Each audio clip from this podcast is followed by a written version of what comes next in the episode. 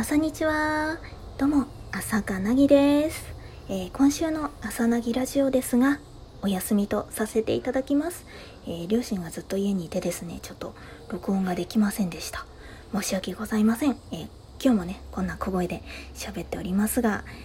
え皆さんおうち時間はどういう風にお過ごしになられたでしょうか？私はですね